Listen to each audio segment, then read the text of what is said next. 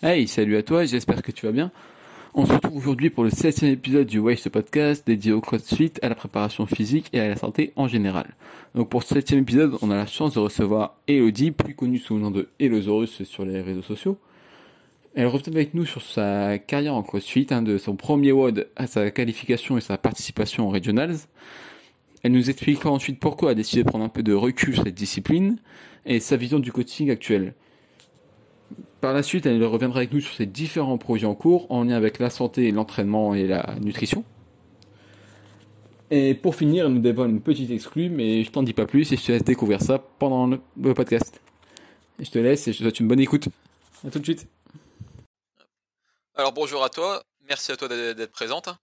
Est-ce que tu peux te présenter pour les personnes qui ne te connaissent pas? Oui, donc je m'appelle Elodie Guégan et je suis euh, entrepreneur dans le fitness et la santé. C'est plus simple de dire ça, puisque en, vérité, j'ai développé plusieurs concepts, donc en lien avec le coaching, la programmation, l'accompagnement dans la performance, euh, la réhabilitation, etc. Donc c'est vrai que c'est euh, c'est plus simple pour moi de dire ça que de me présenter euh, en tant que coach ou ostéopathe du sport, que je suis également. Mais voilà, je fais un peu plus de choses à côté. Ok, bah, du coup, on va essayer de revenir un peu sur les différents projets que tu as en cours et, et, ta formation. Donc, pour commencer vraiment par le, tout début, c'est quoi ton premier souvenir en lien avec le sport? Premier souvenir avec le sport. Euh, moi, j'ai toujours fait du sport, toute ma vie, depuis que je suis toute petite jusqu'à aujourd'hui. donc, en vrai, j'ai un peu pratiqué tout, que ce soit les sports collectifs, du handball, etc., tous les sports qui font un peu plus flipper, comme euh, les sports extrêmes, euh, du kitesurf, du snowboard, euh, des, ski hors-piste, des choses comme ça. Et un jour, je suis tombée sur le crossfit et c'est vrai que ben, si on me demande de parler d'un souvenir sportif, je vais forcément parler de ça. C'est une grosse période de ma vie, donc c'est ce qui est dans ma tête quand on me demande un petit peu à quoi je pense quand on me dit sport. Et toi, tu démarres le, sportif, le, le oula, pour moi, le CrossFit à quelle époque, euh, plus ou moins? Donc, euh, j'ai commencé en 2014. En 2014, d'accord. C'était vraiment les, les, prémices en France, quoi. Ouais, juillet 2014, voilà, dans le sud de la France, où j'habitais et où je suis restée euh, très longtemps, du coup, à CrossFit Fréjus.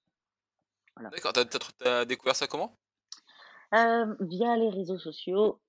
bon, après, je faisais beaucoup de fitness à ce moment-là, en tout cas, du fitness c'est plutôt bodybuilding, des choses comme ça. Et pour voir un peu plus, j'ai fait un peu comme tout le monde, en tout cas en 2014, même avant, 2013. J'allais un peu sur YouTube trouver des choses plus fun à faire que de faire juste ma séance de bodybuilding. Et donc, bon, j'ai vu des choses un peu cheloues comme ça sur CrossFit. Et un jour, j'ai Guillaume Guillot qui m'a écrit un message sur Facebook. C'est bien les réseaux sociaux parfois. Euh, pour me parler euh, de trucs rien à voir, de, taping et de choses comme ça dans, dans la santé. Pour qu'on discute. Par rapport à ton métier d'ostéopathe, c'est ça? Voilà, par rapport à mon, à mon boulot d'ostéo. Et, euh, et j'ai dit, bah, cool, ouais, on peut se rencontrer. Et il me dit, j'ouvre une salle à Fréjus. Je dis, ok. Et j'y suis allée et en fait, je suis jamais repartie, en tout cas pas les six prochaines années. Toi d'ailleurs, en tant qu'ostéo, la première fois que tu, vois le, crossfit, parce qu'on parle beaucoup de, blessures, des dangers, etc. Du, crossfit, ton point de vue d'ostéo, la première fois avant d'essayer, etc., vraiment quand tu voyais les vidéos sur YouTube et tout ça, t'en, as pensé quoi? T'as pensé que c'était dangereux ou? Non, non, non, pas du tout dangereux. En fait, pour revenir à, un tout petit peu plus tôt, avant, avant que je pratique, euh, donc moi quand j'étais à l'école d'ostéo, j'avais en projet, en parallèle, ou juste après en tout cas d'avoir mon diplôme, de, de passer un BPGEPS et d'être coach. En plus, parce que pour moi, le coaching, le crossfit, du coup après j'ai compris que c'était le crossfit, mais le coaching en tout cas des gens, ça allait de pair avec toutes ces manipulations qu'on pouvait faire nous en ostéopathie. C'est qu'en fait il me manquait quelque chose, je me suis dit, mais en fait je pense qu'il faut que j'aide les gens plus loin après le cabinet, après, ta, après ton rendez-vous chez l'ostéo, il faudrait qu'on puisse accompagner un peu mieux les gens. Et du coup, j'avais comme projet ben, euh, ben, travailler sur le côté aussi physique et pas seulement euh, le côté santé, euh, manipulation vertébrale. Et donc, et quand j'ai vu ce que c'était le CrossFit au final. Je me suis dit, ah, mais en fait, c'était ça. Moi, je voulais pas faire, je voulais pas coacher des gens pour faire des biceps curls et aller à la plage. Moi, ce que je voulais, c'était quelque chose, c'était ça. Hein. Mais j'avais pas de mots encore, en tout cas. Je voulais quelque chose de plus fonctionnel et, euh, et je me suis dit, je sais pas trop de à quoi je pense en tout cas. Et en fait, j'ai j'ai vu ensuite bah, que CrossFit existait et j'ai trouvé ça super cool directement. Donc oui, il y a des choses qui sont pas d'ailleurs fonctionnelles, mais bref. Dans, dans l'image générale, c'est j'ai pas eu peur et je me suis pas dit les gens ils vont se blesser, pas du tout justement, au contraire, au contraire. Je me suis dit que c'était sûr que ça pourrait aider. Et du coup, toi, quand tu as été contacté, c'était par rapport à tout ce qui était le protocole de PM, etc. Le protocole de PM, de PM, on l'a créé avec Guillaume beaucoup plus tard, beaucoup plus tard. Euh, d'ailleurs, j'ai quitté la, la, société protocole de PM parce que euh, bah, déjà j'ai déménagé de la France à l'Angleterre et j'avais envie de poursuivre un truc à moi, plus personnel. Euh, je pense que c'est quelque chose qui, qui, peut être normal aussi, même si tout va bien avec ton voilà, même si tout va bien avec ton business partner. des fois, tu as peut-être envie d'aller faire quelque chose plus spécifique. Ouais, puis ne serait-ce que voilà. aller voir ailleurs et faire sa propre expérience. Voilà. Donc en fait, du coup, je fais plus partie de PM, mais c'est toujours un, super projet, un super, super truc à suivre. Oui. Et donc là, on va revenir un peu sur ton parcours en CrossFit. Tu découvres en 2014 le CrossFit. Tu prends goût tout de suite, toi? Ouais, tout de suite. tu te souviens encore de ton premier WOD euh, Premier, ouais, c'était un truc avec des overhead squats et de la course à pied, mais c'était compliqué d'ailleurs parce que j'étais très mauvaise course à pied. En fait, je, venais de, j'étais pas mauvaise, je venais de faire un marathon.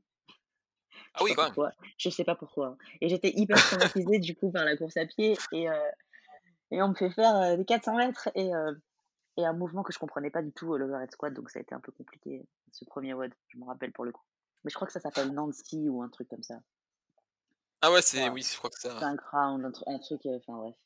Mais ouais, sinon je suis rentrée dans cette donc dans ce hangar, c'était complètement un hangar, il y avait pas il y avait un sol en béton, il y avait pas de peinture. C'est en 2014 hein, donc il y avait il y avait trois barres d'altéro, des poids et je comprenais pas trop, je me dis mais qu'est-ce que c'est? Et je voyais plein de gens des mecs torse nu qui, faisaient, des barres et je me dis oh mon dieu mais qu'est-ce que c'est? Et puis il y avait enfin tout le monde était là à faire à donner vraiment le meilleur de soi-même et je me suis dit ouais c'est super cool comme ambiance. Donc j'ai fait une séance d'essai. Voilà c'est comme ça euh.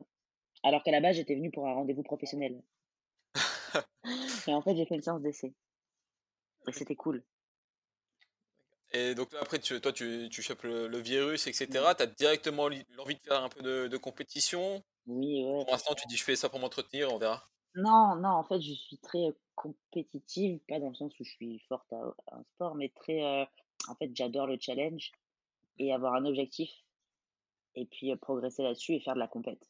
moi, j'adore faire de la compétition. J'ai du mal. Tu avais déjà fait un petit peu en bodybuilding, etc., des, compétitions Ah, en bodybuilding, non. ah là, oh, jamais. Ouais, ça aurait été possible, mais non, non. je pense que j'en ai pas fait assez longtemps, à mon avis. Mais bon, bref. J'ai du mal à faire un sport pour seulement le loisir.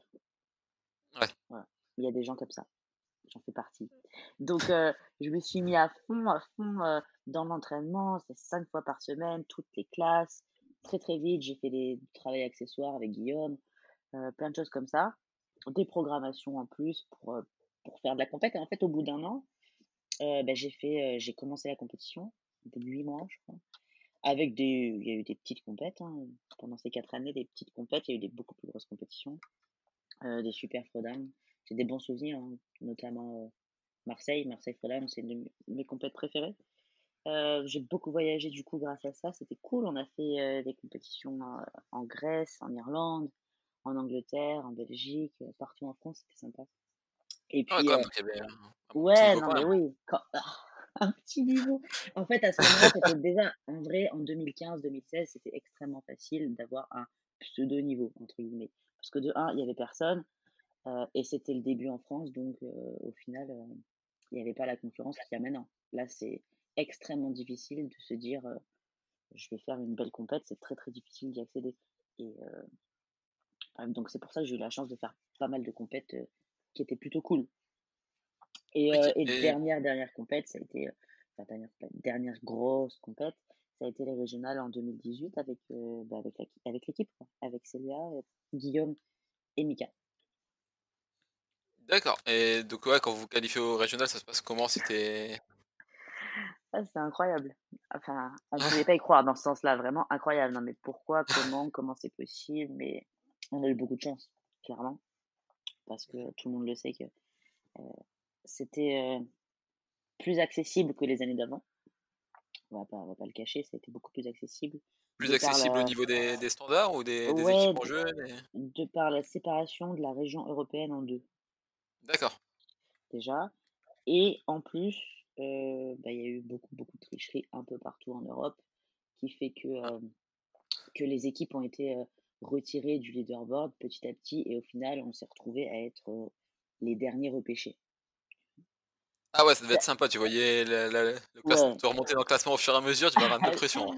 La pression On s'est dit non, on va pas y aller. Oh merde, on est allé voilà. Donc ça a été, voilà, il fallait prendre, que c'était que positif parce qu'au final, on aurait, l'année d'avant, on n'aurait jamais pu y aller. Et cette année-là, on n'était encore pas dans les, 20, 20 premiers ou les 20 premiers. Je crois qu'on était dans les 30. Et au final, on a eu, je sais pas, 5, 6 ou 7 équipes qui, ont, qui sont fait éjecter du classement et on a réussi à rentrer dedans. Donc on n'était pas non plus centième. On a fait des bons open. Mais ouais, il y avait déjà une bonne base. Voilà, c'est pour dire que de toute façon, il faut quand même qu'on se considère chanceux d'avoir pu y aller. Et toi, en même temps, à côté, tu es aussi coach de CrossFit, si je dis pas de bêtises, c'est ça? Ouais, ouais, exactement. Et tu passes à quel moment le level 1 tu... Je m'en rappelle même pas. Je suis allé en Suisse pour le passer, j'en sais rien en fait. Parce que pour moi, le level 1, euh, c'est euh, rien. Ça n'a pas de. Je vais me faire des. Je vais pas trop me faire des amis, mais en fait, c'est très compréhensible ce que je vais expliquer en deux jours, tu deviens un coach de CrossFit. Ouais, c'est pas. Et en fait, je pense pas que ce soit ça. Donc, la question de quand c'est que j'ai passé mon level 1, déjà de 1, je me rappelle même pas. Mmh Et en vrai, si je l'avais pas, euh, ça aurait pas changé ma vie. ouais, je, pense, que, tu vas plus apprendre avec ton expérience et bah, bah, le côté passion et eh tout en formant, quoi. Déjà, quand tu fais 6 ans d'études d'ostéopathie, je pense que tu connais un peu la biomécanique. Un tout petit peu plus en passant ton level 1. Et en plus, euh, tu peux avoir tous les diplômes que tu veux si tu n'as pas envie de le faire, si tu n'es pas passionné, si tu n'as pas envie d'aider les gens. Et si tu vois même pas quand tu coaches, et eh ben en fait, ça sert à rien. Donc c'est un peu plus compliqué que ça. Je pense que c'est pas c'est pas que avoir un BPGF, c'est un level 1 ou un level 2 pour coacher. C'est plus euh, découvrir des choses, apprendre, voyager, euh, se faire de l'expérience et puis et puis faire ça à fond à 100%. Pas juste, c'est pas un travail pour moi. Un travail, c'est pas une profession que tu, en fait, tu dois le choisir. Tu dois le choisir et mettre tout ton cœur dedans parce que sinon tu seras un piètre coach. Même si tu as ton level 1. Voilà. Mmh Allô? Ouais, excuse-moi. J'ai un petit souci de micro. Ok, pas de souci. Ok. Je me suis dit, oh non, on était lancé. Alors, donc, euh, ok, donc au niveau du coaching. Et donc, toi, après les régionales, tu t'arrêtes un peu ta carrière, on va dire, d'athlète de, CrossFit, c'est ça? Oui, ma piètre carrière. Alors, en fait, euh, c'est pas, j'ai pas arrêté en rentrant de Madrid. Euh, ah, j'arrête, c'est horrible. C'est pas ça. Mmh donc déjà, euh, j'ai continué à m'entraîner parce que à la base, quand on est rentré de Madrid, il y a eu beaucoup de déceptions. C'est très très dur les régionales. C'est pas, c'était pas du tout Disneyland quoi. Hein. Des déceptions à quel niveau? Au niveau des, performances que tu as effectuées ou de la mentalité? Après la performance, à un moment donné, quand tu t'es repêché dernier, il euh, faut pas non plus que tu vas aller faire un podium. Il hein. faut essayer de prendre euh, ce qu'il y a à prendre, mais c'est quelque chose de très difficile à, à supporter mentalement c'est une pression. C'est pas, c'est pas les, les... Je vais dire un truc horrible. Je change mes mots, attends. Euh, j'allais dire les trucs du down. C'est vrai. C'est, euh, c'est quelque chose où il euh, n'y a, y a, pas de fun. Hein. C'est pas pour rigoler du tout. Tu là, tu dois passer à 9h32. c'est pas à 9h32, ça va mal se passer. tout est millimétré. C'est, du vrai sport. C'est, du haut niveau. C'est plus du tout Ouais, tu perds un peu la notion de plaisir et c'est plus euh, Ah ouais, 100% ouais, compétition, quoi. Ah ouais, il y a, il y a une pression qui- que tu le veuilles ou non, Mhm. il y a une pression qui est là, puisque, enfin, faut remettre aussi dans le contexte, tu t'entraînes pendant, donc dans mon cas, et dans beaucoup d'autres cas, 4 ans, en te disant un jour, je vais peut-être faire ça, je vais faire ça, je vais faire ça, et, c'est le, truc de rêve. Donc ça fait 4 ans que tu, fais que ça, tu t'entraînes, tu t'entraînes, tu progresses, et, et tu te prends euh, des murs, parce que tu ne qualifies pas des fois des compètes, puis tu fais d'autres compètes, tu prends l'expérience, etc. Et puis un jour, tu fais les régionales. Et, euh, mais tu peux pas euh, retirer la pression, c'est impossible. C'est impossible, c'est trop gros. Et du coup, l'ambiance entre les athlètes là-bas, c'est comme sur les, on va dire, les compétitions un peu plus amateurs, tout le monde rigole ensemble, etc. Ou c'est un peu plus, plus sérieux, quoi? Ah, c'est une question difficile. Euh, ça va, on n'était pas. Il y avait beaucoup d'équipes françaises, c'était bien. Mhm. C'est bien. Moi, ce qui m'a juste euh, plus marqué, c'est les. En fait, on... tu t'embrouilles dans ton équipe, quoi. Ah ouais, d'accord. Comme il y a plus de pression, forcément. voilà, c'est ce qui ressort. Euh, c'est ça, c'est exactement ça en fait, la pression. Donc, on n'avait pas d'animosité envers euh, une autre équipe euh, à côté, mais c'est souvent entre les équipes, dans au sein même de l'équipe, où il y avait des frictions. Tu pouvais le voir pour beaucoup, beaucoup d'équipes. Et ça, ouais, c'est dommage d'un côté, mais bon, euh, c'est peut-être pas forcément évitable. Ouais. Parce qu'on n'était pas, on- en fait, on n'est pas préparé à tout ça, à part les gens qui, euh, bah, les équipes qui gagnent en fait. Tu vois, non, mais euh, il y a vraiment une différence entre le bas du tableau, même si on est au régional, et le haut du tableau. Dans l'entraînement, dans la cohésion, etc. C'est Ok. c'est un next level. Donc toi, suite à ça, tu, tu, tu reviens en France et qu'est-ce que tu prends comme Ouais. décision? Donc à la base, bah, je continue moi, parce que comme j'ai dit, euh, euh, c'était dur, c'était horrible, ce que tu veux, mais en fait, tu te dis, je veux y aller, je vais y retourner. Ah, il y a quand même euh, En fait- envie de. En fait, le, le lendemain, euh, en fait, tu pleures, tu pleures tous les jours, parce que c'est horrible. Et le lendemain, tu dis, je veux plus jamais y aller. Et en fait, euh, tu, tu rentres chez toi et une semaine après, tu dis, vas-y, je m'entraîne encore et j'y retournerai et je ferai mieux. Et euh, ouais, c'est c'est quand t'es compétiteur, ça fait un peu toujours ça, je pense. Donc, euh, bref, euh, on continue de s'entraîner, normal. Et puis finalement, on apprend que les régionales, de toute façon, c'est annulé, il n'y en a plus. Ok. C'était les derniers. Donc là, maintenant, il y a tout un nouveau système. Ok, cool. Et puis, et puis en fait, moi, personnellement, j'ai perdu le goût euh, euh, de sacrifier beaucoup de choses pour si peu de récompenses, en fait. Ah, parce que du coup, Parce il- final, ouais, tu sacrifies, mais tellement. pour- Si tu veux faire des choses comme ça, hein, si tu veux faire les French Throwdown, il va falloir sacrifier des trucs. Tu peux pas, euh, tu peux pas sortir tous les week-ends, pas beaucoup dormir, travailler beaucoup, avoir une grosse vie de famille, euh, un boulot euh, compliqué, prenant, et te dire je vais faire les French. Enfin, il y a peut-être des gens qui le font, c'est que, euh, bravo. Mais à un moment, quand tu veux faire quelque chose d'aussi gros dans ton sport, euh, bah, va falloir euh, euh, trouver, euh, ouais, faut vivre. donner les moyens en fait, tu vois, voilà. Donc en fait, tu deviens un athlète de haut niveau et personnellement, déjà, je suis pas du tout une bonne athlète en comparaison à ma capacité à aider plus les gens en quête de leur propre performance. mhm. Donc je me dis ça déjà. Puis est-ce que j'ai envie de continuer à, fo- à focus, on a envie de dire à focus euh, toute ma vie autour de, de un truc?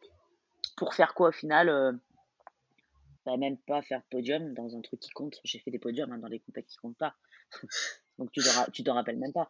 Euh, et en fait, tu vas sacrifier beaucoup pour très peu. C'est tout. Donc il faut réfléchir qu'est-ce qui compte? Donc là, tu te rends compte un peu que tu prends plus de plaisir à coacher plutôt qu'à qu'à essayer de, Ouais. de faire des, des résultats. des, ouais, j'ai des très bons résultats avec, avec, avec mes clients Mhm. en coaching, en programmation, euh, en rééducation, c'est cool. Et moi, personnellement, j'adore m'entraîner, donc je n'arrête pas de m'entraîner non plus. Mais je m'entraîne pour moi. Donc euh, pendant, euh, pendant un an ou deux, là, bah, j'ai essayé des trucs que je faisais plus aussi. Parce que tu sais, quand tu fais du crossfit pour faire la compétition, tu es obligé de faire du crossfit de compétition à un moment. T'aimes pas les thrusters et les double under, mais il va falloir en faire parce qu'il y en a. Mhm. Et par contre, euh, bah, il n'y a pas, euh, il y a pas de randonnée, euh, il n'y a pas d'escalade, tu vois. Ça sert à rien d'aller courir trois heures. Il n'y a pas ça. Donc, en fait, tu le fais pas. Et puis, si tu le fais, et par exemple, euh, si tu fais une journée au ski, un dimanche, Mhm. nous, on habite donc, euh, à côté de Nice, à la montagne pas loin. Si tu fais du ski l'hiver le dimanche, le lundi, tu, tu seras nul à chier à l'entraînement. Ouais, du coup, tu vas que, sacrifier ton week-end pour. euh, T'auras plus de cuisses, t'auras plus rien, et peut-être que si, et si tu te casses la gueule, tu vas te péter quelque chose. Et en fait, ça va, ça va foutre en l'air euh, bah, tout ce que tu as travaillé pour ça. Donc bah, finalement, tu mets en pause des choses que tu aimais trop, parce que dans ta tête, tu veux aller euh, faire cette compète. Et à un moment, j'ai dit, bah non, en fait, je veux plus. Je veux plus. J'ai envie d'aller, euh, j'ai envie de me faire des, des montagnes, d'escalader des trucs, de, re- de reprendre le sport que j'aimais bien, d'apprendre le kitesurf, de faire des choses comme ça. Et en fait, euh, c'est cool. Mais par contre, je m'entraîne toujours, mais différemment. Ok, ah, maintenant, tu te mets moins l'impression que t'es CrossFit, tu fais ce que tu aimes et tu ne cherches pas. euh. Ouais, par contre, j'ai quand même quelque chose, euh, ça, c'est pas de l'ego, mais presque. Moi, je, je pense que un coach, il ne peut pas coacher s'il ne fait pas soi-même déjà les choses. Hmm. Euh, Ah. Je me vois pas coacher un, un clean si ma technique personnelle est nulle à chier. C'est un minimum. Hmm. Donc, j'ai pas dit qu'il fallait que je clean 100 kilos pour être crédible, mais si euh, je peux même pas appliquer ce que moi je dis, c'est problématique dans ma vision en tout cas du coaching et de euh, comment impacter les gens, comment inspirer les gens. Donc en fait déjà, j'arrêterai jamais de m'entraîner euh, sur ce genre de choses. Complètement. Faut que ça reste. euh, ouais. Ah, parce qu'aujourd'hui, tu continues quand même à coacher en salle de CrossFit, c'est ça? Alors euh, euh, là non, j'ai de la chance que ce soit. non, c'est pas bien. Je vais pas dire que le coronavirus c'est cool. Non, c'est pas, c'est mal. Mais euh, oui, donc juste avant ça, en, en fait, la dernière fois que j'ai coaché, c'était en février. Mhm. Euh, je coachais des, en fait, je coachais les cours d'haltéro spécifiques dans une salle de CrossFit. D'accord, donc tu t'es vraiment focus altéro. ouais, je n'aime plus maintenant, en tout cas, coacher les cours de CrossFit. Je pense que c'est quelque chose que j'ai beaucoup fait Mhm. et euh, c'est arrivé à un terme. euh, je crache pas dessus du tout, c'est cool. Il y a des gens qui adorent ça et je leur laisse volontiers. Je, je veux juste plus le faire. Ça m'intéresse pas. Voilà. Et toi, du coup, ta formation altéro, un peu, c'est. Ça vient d'où J'ai fait, euh, ouais, j'ai fait les, beaucoup de séminaires avec beaucoup de gens déjà. Euh, tout ce, tout ce que je voyais passer, j'essayais d'y aller. Ça va de, de, de Klokov à, à des séminaires en Suisse. Euh, euh, Weightlifting 101, euh, Eric Lokelner m'a beaucoup, beaucoup aidé. Et puis, euh, et j'ai un, un brevet euh, à la par la Fédération française d'haltéro, en fait. Donc, coach d'haltéro, je sais pas trop quoi. Avec la Fédé, ça, c'était des, une formation un peu plus longue, hein, c'était pas qu'un week-end. Mais c'est cool. Donc, voilà. Puis après, c'est pareil, l'haltérophilie, euh, il faut, euh, il faut rencontrer les gens et rencontrer les coachs et comprendre. Parce qu'il y a, il y a tellement de manières de coacher et il y a tellement de manières de faire, Mm. puisque euh, il y a beaucoup d'écoles différentes. Tu sais, il y a, euh, l'haltérophilie française, euh, américaine, euh, russe et tout ça. Et euh, c'est pas for- les chinois aussi. Et c'est pas forcément euh, les techniques. En fait, euh, tu peux pas appliquer une technique pour tout le monde. Ouais. Ça va beaucoup plus loin, donc c'est hyper cool de rencontrer du monde et d'avoir d'autres, visions. Par exemple, euh, moi j'adore euh, Fares Zitouni, le coach d'Altero. Euh, je trouve qu'il est hyper cool et un jour il était dans ma région et euh, ben, on s'est rencontrés. Je lui ai dit bah, tu peux me coacher, tu peux me faire un cours si ça te dérange pas. C'est cool, tu vois, tu apprends, tu échanges, etc. Mais c'est un peu, ça c'est pour tout. hein. Ouais, mais d'ailleurs, je crois que c'était une fois dans, dans un podcast, j'avais vu de, de Guillou, il expliquait que malgré tous les séminaires qu'il a fait, une fois, euh, lors d'un séminaire, une personne lui expliquait un truc un peu différemment, ce qui lui a permis de débloquer des problèmes, quoi. Donc, juste dans la façon de parler, d'expliquer. Exactement, complètement. Je suis entièrement d'accord. Ouais. Donc, toi, aujourd'hui, tout à l'heure, tu nous as dit que tu proposais différents services maintenant. On va essayer de revenir un peu sur, euh, sur la totale. Ok. Donc, est-ce que tu peux expliquer Euh, brièvement un peu ce que, ce que tu, ce que tu proposes avant de, de te focaliser un peu plus? J'ai, euh, on va dire, trois gros, euh, je vais dire des sociétés, trois concepts. concepts. Mhm. Donc, j'ai d'un côté, j'ai NL Performance, qui va regrouper tout ce qui est coaching personnel, parce que je fais ça du one-to-one, D'accord. du coaching très technique sur euh, ce que tu veux, euh, le muscle-up, si tu es crossfitter, euh, l'altéro, etc. Ça va de la programmation pour améliorer ta performance et aussi de la rééducation. Ok, donc, Donc, euh, on regroupe ça. ça va prendre Ouais. aussi bien l'athlète de niveau que la personne qui souhaite juste se remettre en forme. euh, Alors moi, je fais pas de personal coaching pour quelqu'un qui veut se remettre en forme. D'accord. j'ai décidé personnellement que j'avais pas envie de travailler avec ce public-là et que je pense que si tu fais un peu tout et n'importe quoi, tu n'es jamais bon finalement dans, dans, tout ce que tu fais.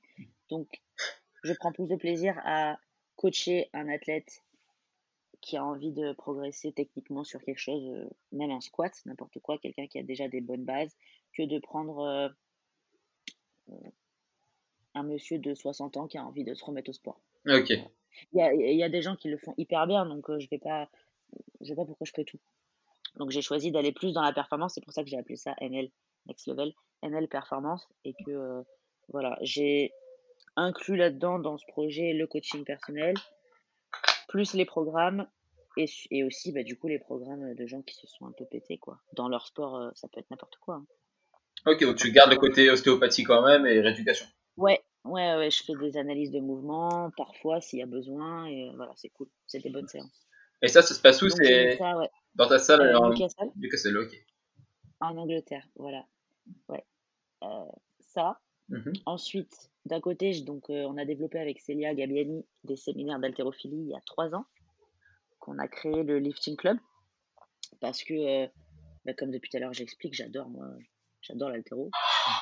Euh, j'adore pas parce qu'on soulève des tonnes, j'adore parce que c'est très technique et il faut beaucoup de rigueur et de discipline pour progresser, et ça, c'est quelque chose que j'aime beaucoup plus que de, bah, je reviens au coacher CrossFit, que de coacher un cours de CrossFit, tu vois, juste de, d'encourager les gens, ça m'intéresse pas trop. Je préfère Mhm. aller dans le détail. Les trucs un peu plus chiants, ben moi je les trouve euh, plus intéressants pour moi. Donc, euh, donc on a décidé de créer ça. Il y a, je pense, il y a bientôt trois ans. Et donc, euh, euh, ce qui nous permet de voyager beaucoup.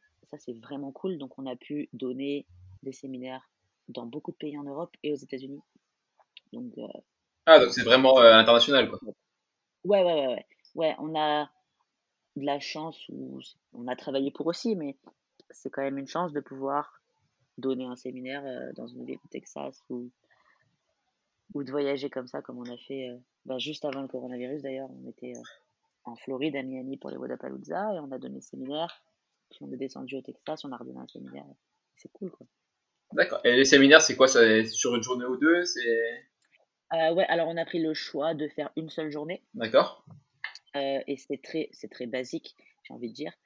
Euh, mais c'est qu'on a des, avec l'expérience, en fait, on a pu développer des, des tips, des vraiment des, des petites règles très très euh, simples à appliquer et c'est immédiat. Tu vois, il y a pas, moi j'aime bien dire que c'est pas rocket science. Je suis pas en train de te dire des mots de fou et de te faire un exposé sur la technique d'altéro et d'en parler trois heures pour te corriger ton snatch. Donc avec euh, bah, nos propres erreurs déjà, c'est important puisqu'on pratique toutes les deux. Euh, Célia, elle est hyper, euh, c'est une super athlète en altéro. Hein. Je crois qu'en 2017, elle a fait championne de France en Ok. 58 kilos. Euh, il y a euh, trois semaines, elle a cliné euh, 100. Elle a fait 102 et demi il y a trois jours. Enfin, Ah ouais, j'ai vu la elle vidéo. pèse, euh, elle, elle pèse 58 kilos. Mm. Bon, ça relativise. Euh, donc, le côté euh, athlète, le côté euh, œil, hein, on voit les choses, l'expérience dans le coaching, les rencontres, comme je disais tout à l'heure, hein, les rencontres avec euh, des coachs de tous les horizons possibles. Euh, on a pu synthétiser un peu un truc euh, qui nous ressemble avec comment nous on voit l'haltérophilie et comment on devrait l'enseigner. Et en fait, ça dure une journée et on fait snatch, on fait clean. Et après, ça dépend le groupe qu'on a. Et, euh, et ça peut être euh, du jerk s'il y a besoin, euh, ça peut être d'autres choses, du barbell cycling. Euh, voilà, on, on va un peu où on veut, mais euh, dans la, la base, en tout cas, on va gérer le snatch et le clean sur la journée. D'accord. Et j'imagine qu'aujourd'hui, les, les personnes qui participent à un séminaire qui sont demandeurs, c'est plus des, des pratiquants de CrossFit. Complètement. On va en box de CrossFit de toute façon. Ok, ouais. Après, on a, on a eu de super athlètes qui ont fait nos stages, donc euh, ça c'est gratifiant, mais on prend pour le coup euh, n'importe quel niveau parce que c'est pas, tu vois, c'est pas ce que tu as soulevé qui compte pour nous, c'est vraiment ton attitude. Si tu as envie d'apprendre et si tu es, j'ai envie de dire, coachable. Si quand je te dis euh, écarte tes pieds et que tu dis oui, mais moi je préfère les pieds serrés, ben en fait, t'as même pas besoin de venir. Et, et tu peux. euh, tu peux être une fille qui snatch 80 kilos si tu me dis ça quand moi je t'explique de changer ta technique. Et ben en fait, je préfère que tu viennes même pas. Ouais. Tu vois Je préfère euh, quelqu'un, euh, une fille euh, qui sait pas comment on snatch 35 kilos, mais qui écoute tout ce que je suis en train de dire, Mhm. euh, et qui a la bonne attitude et la bonne coachabilité, euh, évidemment. Donc on a tout niveau. Il y a quand même un tout petit prérequis, c'est bien si tu es un petit peu assez mobile. Parce que si tu peux pas faire Ah. un squat snatch, tu vas un peu t'ennuyer euh, Ouais, la matinée. Voilà, c'est tout. Et donc en box de CrossFit. D'ailleurs, bon, bah, du coup j'en parle maintenant. Vas-y. On avait euh, notre calendrier qui, qui s'est mis en pause hein, avec cette histoire puisqu'on peut plus voyager et que nous on est en Angleterre. Mhm. C'est encore pire.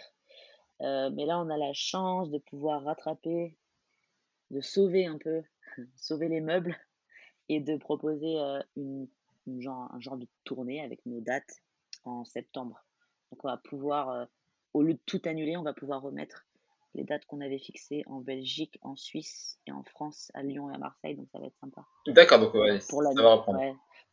Ouais, on a, on avait un super planning euh, qui était bien bien ficelé et puis bah, c'est tout tombé à l'eau donc on fait ce qu'on peut et puis en, en septembre on essaiera de, de revenir en tout cas dans cette partie de l'Europe. Ça va être cool. Voilà, on a hâte. Et le dernier point, Ouais. du coup, c'est euh, euh, une- euh, un concept sur la nutrition. Mhm. Parce qu'en fait, euh, donc les gens, quand ils font du sport, ils pensent à leur sport. Mais il y a un truc qu'ils oublient, c'est que euh, on a trois piliers, en gros. On a bouger, penser et manger. C'est comme ça qu'on vit en tant qu'être humain. Euh, on bouge, on réfléchit ou pas, hein, c'est pas obligé. Et on mange. Mais si tu veux être un bon athlète, ça suffit pas de bouger correctement, de t'entraîner correctement. Si tu ne penses pas correctement, si ton état d'esprit, ton mindset, il est pas bon, c'est pour ça qu'il y a des coachs dans ce domaine-là et que moi, je suis incapable d'aider. Donc, je, volontiers, je travaille avec des personnes formidables à ce niveau-là.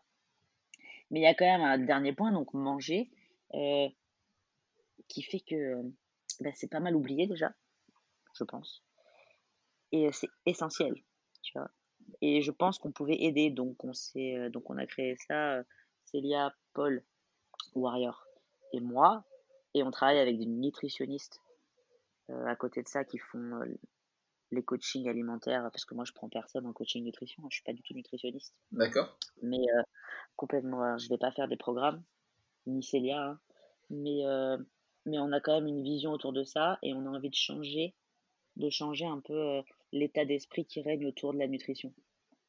Et d'ailleurs, justement, sur ce changement d'esprit, est-ce qu'on voit beaucoup d'applications justement sur l'alimentation comme euh, RP, RPZ Ouais. qui est à la mode en ce moment? Mhm, mhm, ouais. Qu'est-ce qui va Alors- changer par rapport à, à tout ce qu'on peut trouver un peu, un peu partout? En fait, la nutrition, c'est à la fois hyper simple et hyper compliqué. Parce qu'en vrai, euh, si on prend le côté euh, chiffre, bah, si je te donne un, un, un total de calories à manger, Mhm. tu vois, si c'est inférieur à ce que tu dépenses, tu vas perdre du poids, et si tu en manges trop, tu vas gagner du poids. On est d'accord C'est des maths, c'est simple. Mais si ça, c'était euh, la vérité, euh, bah, déjà, il n'y aurait pas quasiment 2 milliards d'êtres humains en surpoids. C'est vrai, hein Donc, euh, et il n'y aurait pas autant d'obèses dans le monde et autant de personnes en mauvaise santé. C'était si simple. Le problème, c'est toute l'éducation qu'il y a autour de la nutrition. Toute l'éducation et tout le côté psychologique qui est pas là. Donc, c'est pas seulement un nombre de calories, tu vois. Et le problème, c'est ça, c'est les beaucoup beaucoup de sociétés euh, vont te donner, euh, par exemple, euh, 2000 calories à manger, ils vont diviser ça avec les, les macronutriments, tu vois. Alors, tant de protéines, tant de glucides, Mhm. ok, cool. Donc, tu le fais. Donc, déjà, il y a une partie des gens qui peuvent pas le faire, parce que j'ai dit, il y avait un côté psychologique Ouais. aussi, juste avant. Et après, si tu es assez discipliné et que tu y arrives, ça va marcher. Seulement quand tu finis ton programme et que tu arrêtes de peser, il n'y a personne qui t'a appris comment ça marche en fait. Mhm. Il n'y a personne qui t'a éduqué. Donc, euh, c'est pas forcément de la faute des gens, c'est qu'on n'apprend pas ça. On n'apprend pas ça à l'école, euh, on n'apprend pas ça, il n'y a, rien. Donc, tu sais pas. Donc, quand tu es guidé, c'est cool, ça marche. Mais si la, euh, le, la trame, elle s'arrête, euh, comme quand tu prends ton programme chez n'importe qui, RP Strength, s'en fout, tu vois. Euh, quand tu arrêtes ton programme, euh, t'as rien compris en fait. Donc, euh, soit si tu as perdu du poids, bah, tu vas le reprendre. Euh, soit si tu as fait un truc de performance, bah, finalement, si t'as pas compris, tu peux pas le faire tout seul Mhm. etc. Donc nous, on avait vraiment envie bah, d'avoir cette éducation qui manque. Donc faire comprendre aux gens pourquoi ils vont manger ça, comment, et aussi d'être plus personnel. Mhm. Parce que il y a plein, plein de trucs en nutrition. Tu peux faire, tu peux manger plus de protéines, tu peux diminuer tes glucides, tu peux, tu peux faire du intermittent fasting, donc c'est quand tu, tu jeûnes un peu le matin, tu t'entraînes à jeun, tu recharges après. Il y a plein de stratégies en nutrition. Et le problème, c'est que c'est pas bon ou mauvais, c'est que c'est pas bon pour tout le monde. Ah bah, il suffit de voir les différents modes alimentaires, euh, végétarien, paléo. Voilà. Euh, ouais, il y a des gens, tu leur diminues leur, leur, leur, graisse, ils se sentent pas très bien, ils ont besoin, ils tournent plus là-dessus. Il y a des gens, ils ont besoin de manger beaucoup et puis après de s'entraîner. Il y en a d'autres, ils ont besoin d'avoir un tout petit déj très léger et après ils peuvent s'entraîner mieux, ils ont besoin de recharger plus tard, etc.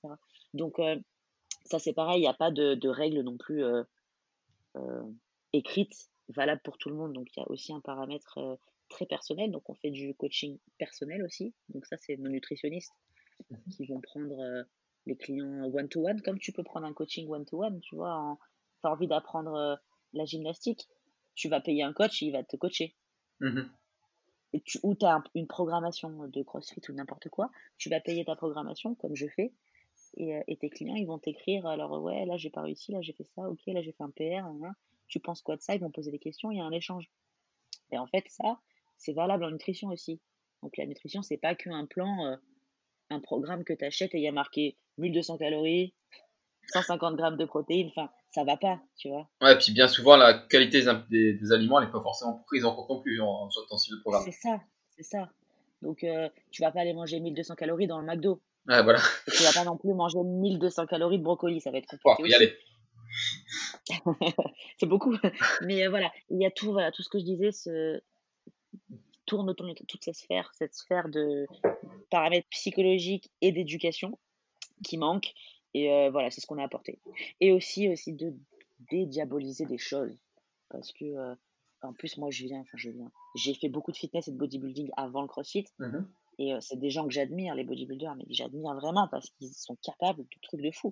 Ils sont capables de te faire des sèches à manger, à manger des haricots verts et du blanc de poulet bouilli pendant, pendant le temps qu'il faut pour être sec. Tu vois un peu le. Ah, genre, tu beaucoup et c'est vrai que c'est un sacré effort quand même, je pense. Voilà. Mais du coup, il y a aussi des idées reçues dans la nutrition et dans le crossfit, du coup, parce qu'on parle du crossfit, donc dans le crossfit, mmh. de choses qui sont complètement absurdes et fausses. Donc pourquoi, par exemple, pourquoi l'huile d'olive ce serait mieux que de prendre un avocat? Ou pourquoi je mange pas de, j'en sais rien, pourquoi tu manges pas de pommes de terre? Qui a dit que c'était pas bien? Tu vois, qui a dit qu'il fallait absolument manger du blanc de poulet? Mais t'as oublié tes graisses là du coup. Et nous, on a envie de faire comprendre aux gens qu'il euh, faut manger de la vraie nourriture en premier, en priorité. Ah bah ouais, d'ailleurs, on avait fait un épisode avec euh, Will Johnson, je sais pas si tu connais. Oui. Et il y avait le même discours que toi, donc euh, je pense que vous rejoignez sur ce point. C'est important ça. Tu mhm. vois, de, cuisiner aussi. Et nous, on adore. Donc, quand tu suis notre Instagram Fed for Yourself, mhm. on est donc Paul, Célia et moi, donc c'est plus facile pour nous parce qu'on est colocataires en vrai. Donc, on peut plus cuisiner, échanger, on fait des trucs cool, tu vois. Mais c'est la, la vraie vie qu'on montre sur les réseaux sociaux. C'est exactement ce qu'on fait. C'est-à-dire, euh, ben, quand je cuisine un truc, je ne l'ai pas fait pour faire joli sur Instagram, c'est ce que moi j'ai fait pour moi-même. Ouais. Donc on, cuisine, mais attention, moi je suis pas chef, faut remettre tout à sa place. Je cuisine pas non plus euh, des trucs de malade euh, tous les soirs et que ça en devient hyper chiant et personne peut la refaire ta recette. Tu sais Donc on cuisine des choses euh, basiques, mais euh, nutritivement très intéressantes et euh, bah, qui ont du goût et avec des bons produits. On adore aller travailler avec les, les, gens locaux, tu vois. On a des, une boucherie qui est super cool, on va acheter des poissons là, on va acheter des bons légumes et on va faire des choses sympas. Et, et là, on a envie de, voilà, encore une fois, on a envie de montrer aux gens que c'est possible de manger comme ça et que ça tu vois, de manger du, du, blanc de poulet en tranche, là, le jambon de poulet, c'est horrible. de manger ça, de manger ça et, trois brocolis alors que tu n'aimes pas les brocolis, c'est pas parce que tu fais ça que tu vas être en bonne santé. Mmh.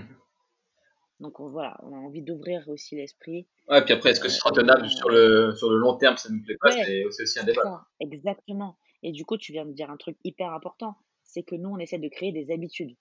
Ouais dans, dans le délire du plan, du programme ou du coaching qu'on propose, de créer une habitude. Ça veut dire que quand nous, euh, on fait quand même un truc, j'ai dit qu'on faisait du coaching, on fait aussi un plan pour 90 jours. Mais à la fin de ce plan, on va pas dire bah c'est bien, tu l'as fait et salut.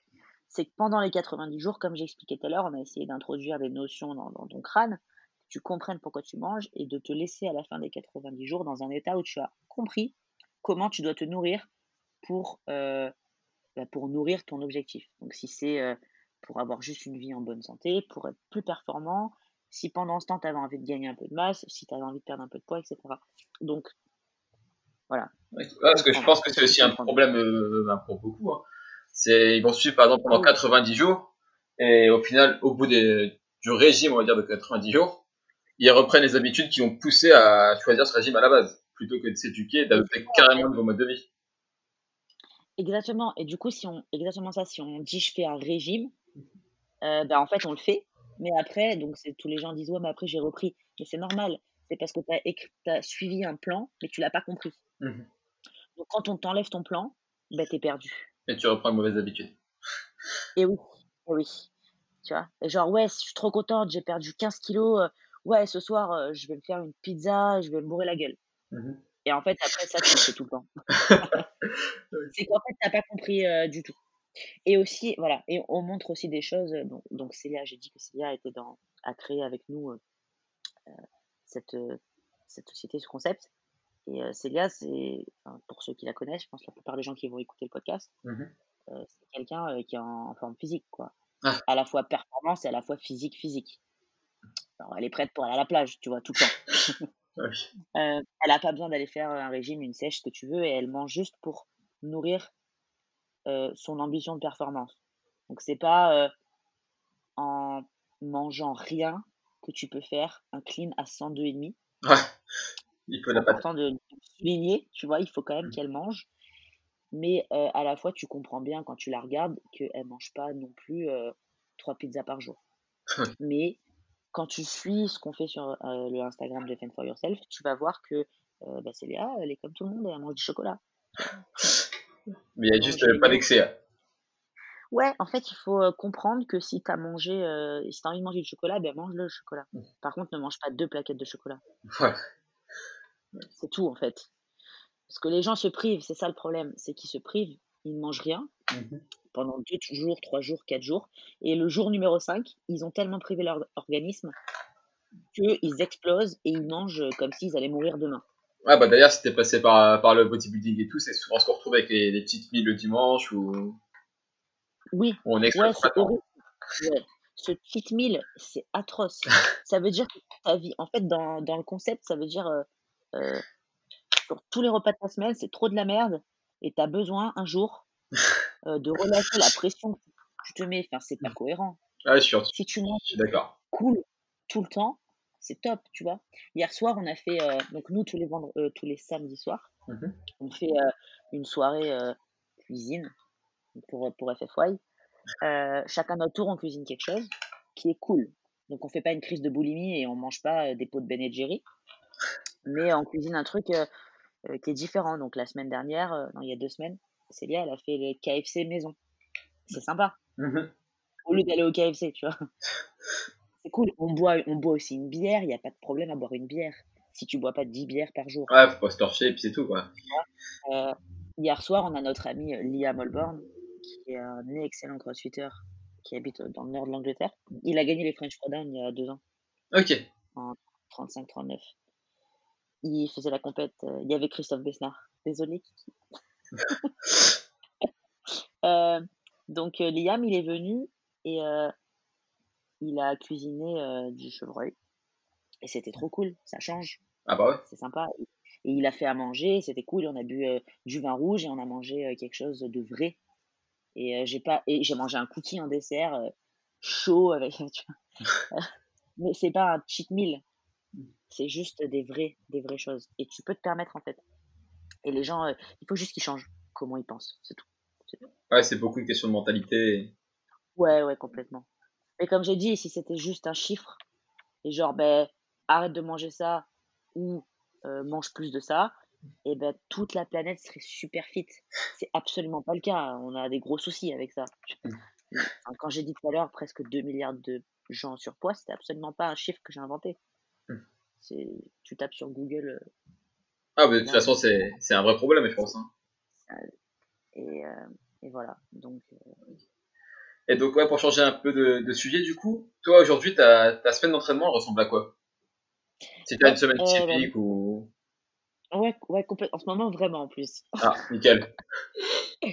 Euh, bon, ok, je vais annoncer un truc. Je Oula. le dis à personne, d'accord? Ah, ouais, on Ouh, exclu, là. On va faire le buzz. Ah ouais, il y a de la pression, du coup, je me sens trop mal de le dire. Toute seule et tout. Euh, depuis toujours, Mhm. depuis que je suis sur les réseaux pour le CrossFit en tout cas, euh, bon, moi je suis arrivée dans ce sport avec euh, une base de force qui était euh, plus élevée que la moyenne. Donc, je suis arrivée dans le CrossFit, j'avais un deadlift à 120, je pesais euh, 57 kilos, j'avais un deadlift déjà à 120. Ah ouais. Quand la plupart des filles, à ce moment-là, elles soulevaient jamais plus de 80. C'était en 2014. Hmm. Quand tu allais même dans une salle de muscu, tu voyais pas une fille qui faisait un deadlift à 120 comme ça. Ouais. Tous les jours en tout cas. J'avais déjà des grosses barres. En squat, en deadlift. J'ai jamais fait de bench press de ma vie. Et, et un jour, j'en ai fait. J'ai fait 75 kilos comme ça. J'ai pas compris. Donc, c'est vrai que depuis toujours, à chaque fois qu'il y a un truc de force, ah, ça c'est pour toi, Hello, ça m'énerve. Je dis, comment ça? Je fais ce que je veux. Si j'ai envie de faire de la gym, laissez-moi faire de la gym. Et donc, tout le monde me met un peu la pression. C'est quand je fais de la force athlétique. Non, non, non, non. Je fais arrêter, je veux pas. Tu Je veux pas, je veux pas. Et je, je tiens. tu vois. Et j'ai des très très bons amis. euh, donc, Joris Kay, je pense que tu connais. Euh, ouais, ouais. Joris. euh, Titi, les Strongman, Titi Strongman sur, euh, Ah bah oui, t'avais fait un direct avec lui, justement. Ouais. Et en fait, il y a plus, il y a encore d'autres gens, il y a plein de gens qui m'envoient toujours des petits messages. Quand c'est que tu fais de la force? hein Eh ben, ok les gars, j'essaye. Ok, officiellement, j'arrête de mentir. Ça fait euh, six semaines que je travaille ma force. Voilà. Ok. Et on, et on verra, on verra si ça aboutit sur une compétition bah, on va suivre ça. On va suivre tout ça. Voilà. Donc, euh, par contre, par contre, je refuse d'être euh, un powerlifter euh, gras et, pas en, et pas en bonne santé. J'ai- Joris, si tu m'écoutes, tu n'es pas un powerlifter gras en mauvaise santé. Mais c'est qu'il y a, il y a quand même un, c'est peut-être un préjugé aussi, mais il y a quand même une forte proportion de gens qui font de la force, euh, bah, qui font de la force, mais du coup qui sont pas en bonne santé parce que, euh, parce que leur objectif c'est juste de soulever lourd et ils s'en fichent un peu du reste. Et moi, c'est pas euh, dans la négociation possible hein, de devenir euh, une boule pour soulever lourd. Je veux pas. Ouais, parce que c'est vrai que c'est souvent l'image qu'on a de, de l'extérieur quand on connaît Voilà. pas. C'est sûrement une très mauvaise image et je m'excuse pour tous les powerlifters. Mais voilà, c'est ce que je veux pas. Et puis de toute façon, comme j'ai dit, j'ai pas non plus envie de sacrifier des choses parce que maintenant j'ai un autre rythme qui me convient mieux. Donc j'ai envie de faire quand même des trucs que j'aime, dont euh, le cardio, le conditioning. Moi j'adore ça. Ça paraît incompréhensible si les gens m'écoutent. Surtout quand on sait qu'avant je détestais tout ça. Mais j'adore me faire des AMRAP 60 minutes avec euh, de la sobac et de la course à pied, des choses comme ça. Donc, ouais. Je cours le matin parce que j'ai de la chance d'habiter au bord de l'eau aussi, euh, dans une super ville. Donc, c'est des choses que j'ai pas envie de sacrifier. Donc, oui, je fais de la force maintenant cinq fois par semaine. C'est très difficile physiquement et mentalement. D'ailleurs, c'est nouveau pour moi. Euh, mais à côté de ça, je garde des sessions euh, que j'ai envie de faire. Du, du cardio, des choses comme ça. J'ai envie. Donc, ça fait beaucoup de force, beaucoup de bodybuilding et aussi du cardio. Et du coup, tu gères toi-même ta programmation ou il y a t'as quelqu'un pour t'aider? Alors, euh, non, je fais moi, là. Ok. Voilà. Euh, par contre, euh, si j'ai une question, je sais à qui je vais la poser. Et j'ai un peu, il y a des trames à suivre aussi, quoi. Ah, puis bon, je pense que quand Et, on euh, Warrior, etc., t'es plutôt bien entouré, quoi. Y a pas de... Ça a l'air de bien marcher pour l'instant. Je fais des bons trucs, donc c'est cool. On verra, on verra. peut-être que je vais, me- peut-être que je vais me blesser, peut-être que j'en aurai marre, mais voilà les gars, ça fait six semaines que je fais de la force. Oh, je l'ai dit, c'est dur. Et du coup, tu t'entraînes principalement sur euh, deadlift, squat et bench? Exactement. Alors ça, c'est quelque chose que j'avais jamais fait d'ailleurs, puisque dans le CrossFit, on n'avait absolument pas besoin de faire. euh, euh, Ah bah, du bench, c'est très rare. euh, voilà, voilà. Donc cool, c'est cool, c'est nouveau. moi, j'apprends aussi en faisant parce que c'est pas mon sport. Et voilà, j'ai la chance d'avoir des super amis qui savent beaucoup mieux que moi si je suis bien placée ou pas bien placée. Donc parfois, j'envoie des petites vidéos. voilà. Puis il faut savoir aussi que moi, j'ai un, j'ai une blessure au genou qui fait que il faut que je fasse très attention à ce que je fais en flexion. Ok. Donc, euh, donc j'ai changé ma technique de squat et puis euh, ça a l'air d'être plutôt cool parce que j'ai absolument pas de douleur alors que je squatte beaucoup plus qu'avant. Donc euh, on verra. Voilà. Donc je ne squatte pas comme un haltérophile. C'est important ça de préciser. Parce que si je squatte comme un haltérophile, je fais des front squats et des choses comme ça, c'est c'est très très douloureux pour mon genou et, et après 2-3 entraînements, je suis foutu pour une semaine quoi. Je peux même plus marcher. Et le, un squat haltérophile pour toi, c'est quoi de, quoi la, la Euh, particularité? tu vois, euh, il y a déjà la barre, elle est euh, sur les trapèzes en haut. Mhm. Elle est pas Ah, basse, donc t'as high bar. qui va être exactement high bar qui va être différente. On va avoir en fait une profondeur, j'ai envie de dire extrême, Mhm. parce que quand tu vas attraper ton clean ou ton snatch, tu vas, tu vas le catcher très très bas. Et si t'as pas travaillé cette amplitude, tu vas jamais remonter. Ouais. En fait, quand je dis squat d'haltérophilie, c'est que c'est un squat pour aider en accessoire qui va aider ton mouvement d'haltérophilie. C'est comme un peu le squat en crossfit. Ouais. On va squatter pour être performant, pour faire des thrusters et des choses comme ça, ou peut-être même un, back squat. Mais euh, si tu fais du squat de powerlifting low bar, avec un écart de pied différent, avec une trajectoire euh, complètement différente et un, un engagement musculaire qui a rien à voir, tu vas pas progresser sur ton thruster. Mhm. Et sauf que si tu fais du crossfit, t'as pas besoin d'avoir un squat méga lourd en powerlifter style. Tu as besoin d'avoir un squat quand même conséquent, d'être endurant et de pouvoir euh, remonter ton clean. Ouais. Donc tu vas pas t'entraîner pareil. En powerlifting, tu vas juste chercher à casser la parallèle et. Ouais, ouais, exactement. Donc du coup, euh, euh, ça me met plus de pression dans la chaîne postérieure et beaucoup moins dans mon genou. Et mon genou est beaucoup plus content de cette flexion euh, moins importante en tout cas. Ok. Puis je fais beaucoup, beaucoup de renfo, beaucoup de bodybuilding, euh, bah, ischio, beaucoup de choses comme ça. hein. Et je pense que ça, ça m'aide beaucoup. En plus de faire augmenter les barres en powerlifting, moi, c'est ma santé hein, sur ça. J'arrête euh, de travailler mes jambes, comme j'ai plus de ligaments croisés déjà, euh, ça va être compliqué pour moi de continuer à faire ce que je veux faire. Ok. Donc c'est pas une option. Bon, bah, pour, euh, pour conclure ce podcast, on va finir sur euh, trois petites questions. Euh, une Ouais. personne que tu aimerais bien entendre dans ce podcast? Pas Titi Strongman. Titi Strongman. Oui, donc en fait, Titi, il a fait plein de lives Facebook, euh, Instagram. Ouais, je les ai suivis en plus. hein. mais, mais je pense vraiment que il, il, il- euh, j'allais dire en anglais, il mérite, pardon. Il mérite vraiment plus d'être entendu, lui, pour ce qu'il est et tout ce qu'il a à transmettre, euh, que seulement d'être vu vite fait sur un live Instagram. Ok, bah, je, vais Vraiment, de, vraiment que quelqu'un invite Titi un jour. je vais essayer de le contacter, pas de souci. Euh, D'ailleurs, c'est vrai que je t'ai pas posé la question, mais pourquoi être parti en Angleterre? Euh, J'avais besoin, euh, parce que pour moi, c'était l'endroit où je devais aller. J'avais fait un peu ce que je pouvais faire dans le sud de la France. Mhm. Et, euh, et je suis tombée amoureuse du pays, des gens, de la culture. Et il y avait des personnes importantes pour moi là. Et plus en.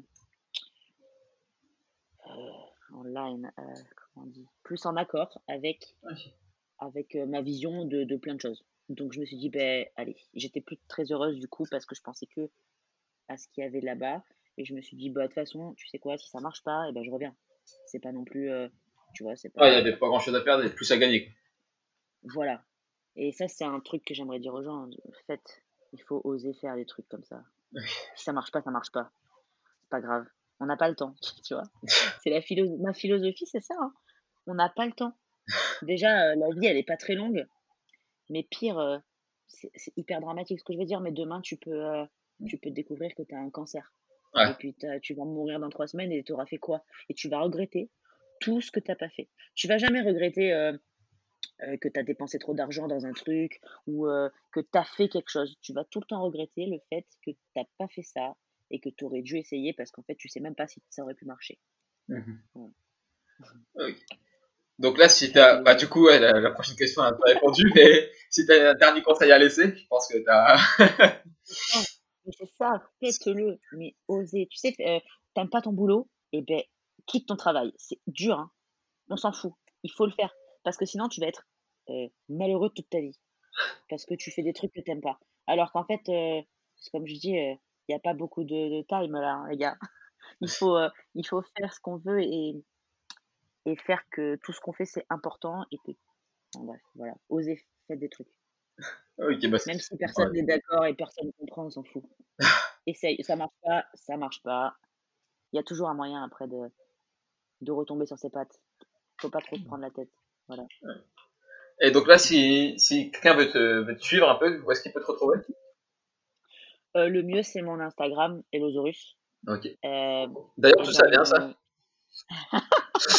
Ok. On peut en parler ou pas? C'est une super cool histoire. Ouais, c'est une super cool histoire en vrai. Euh, je me disais que j'avais beaucoup de force de toute façon et tout le monde me faisait chier avec ça. et un jour, euh, j'ai fait une qualif euh, pour une compète il y a, il y a au moins trois ans. Mhm. Et, et c'était un, un crossfit total, un, un RM back squat, un strict press et un deadlift. Mais en fait, il l'avait fait, les gars, en 10 RM. Ah ouais. jure. Donc, ouais. Donc, la qualif, euh, la qualif c'était 10 RM back squat, 10 RM press et 10 RM deadlift. Donc, euh, pour euh, faire ce que je peux, je décide de mettre 101 kg au back squat. Et à ce moment-là, Célia, je crois que c'était son 1 RM. C'est longtemps. Et elle me dit, ouais, tu vas faire 10 reps à mon max. Je dis, je sais pas, j'essaye. Et en fait, à la rep 3, je regrette, tu vois. Je pense que je vais pas y arriver. Et je commence mais à hurler sous ma barre. Mais de ouf, mais il y a la vidéo sur Instagram, c'est chaud. Elle est marrante, la vidéo. Oh ouais, Et c'est genre, large, je, suis ouais. à- je suis au- je suis au bout de ma vie, tu vois, et c'est dur, et je hurle à chaque rep, et tu l'entends, l'autre, derrière, Célia, qui rigole. Qui rigole. En fait, elle en peut plus, elle pleure et tout derrière le téléphone, parce qu'elle me dit, mais, mais comment t'as fait ça? Elle dit, comment t'as fait? Et elle me dit, on aurait dit un dinosaure hurler, tu vois, comme dans Jurassic Park, mais tu sais, elle me dit, euh, mais tu sais, pas le dinosaure, euh, pas le T-Rex, tu vois, pas le T-Rex qui fait peur. C'était plutôt l'autre, là. Elle me... Je dis, comment ça, l'autre Elle me dit, elle me dit, tu sais, l'autre, là, le lent, qui a un long cou et qui mange de l'herbe. Je dis, mais, mais qu'est-ce que tu dis? Et en fait, euh, en fait elle, me traite, elle me traite de gros herbivore euh, qui était lent, qui en pouvait plus et qui faisait des bruits chelous. Et parce que quand je fais des back squats, je suis hyper lente, j'ai absolument pas de vitesse et explosivité. Et en fait, tu crois toujours que je vais faire deux reps, mais en fait, j'en fais 10, tu vois. Et donc, elle me dit, voilà, toi, t'es euh, le dinosaure, mais le, le, le gros lent, euh, le long cou. Je dis, putain, merci. Et, euh, et en fait, on part en délire, et Elosaurus, et Gabiator, d'ailleurs, Ok. c'est pas mal dans son délire. Donc euh, voilà, on a fait deux fois une compétence, on s'était appelé Elosaurus et Gabiator. Et puis, ça a un nom cool, les gens s'en rappellent. Et, et puis, en habitant en Angleterre et en voyageant beaucoup, tu comprends que Elodie, c'est un prénom que qu'ils comprennent pas. Elodie, ça n'existe pas outre-Atlantique non plus. Donc, euh, Elo, euh, elle et Elosaurus. Ok, super. Donc sur Instagram, euh, Elosaurus, Pen for Yourself et NL Performance, c'est ça? Ouais, en fait, du coup, tu verras dans la bio euh, qu'il y a tous les trucs que je fais. Ok. Et- C'est plus simple de suivre mon personnel, c'est un peu mon relais. Je, je relaye un peu tout ce que je fais là-dessus. euh, Ok, bah. De toute façon, je mettrai tout, euh, clients et tout ça. je mettrai Ouais, tout ça en cool. description, pas de souci. Nice. Bon bah du coup, je te remercie encore pour euh, Ouais. avoir accepté l'invitation. C'était cool. Ouais, franchement, sympa. C'était cool. Bon bah merci et je te dis à la prochaine. Salut